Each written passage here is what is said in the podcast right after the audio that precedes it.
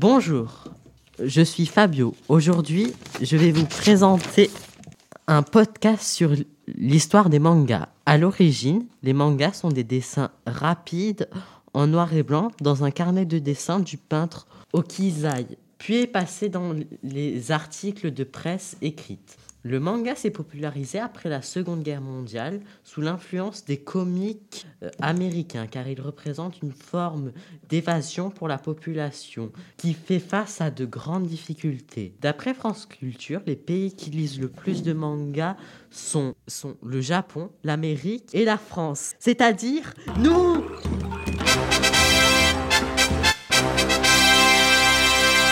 Plus de 2 millions d'exemplaires sont vendus en France d'après Fluence sous Japon. Les mangas sont d'abord prépubliés dans des magazines de prépublication comme le Shonen Jump.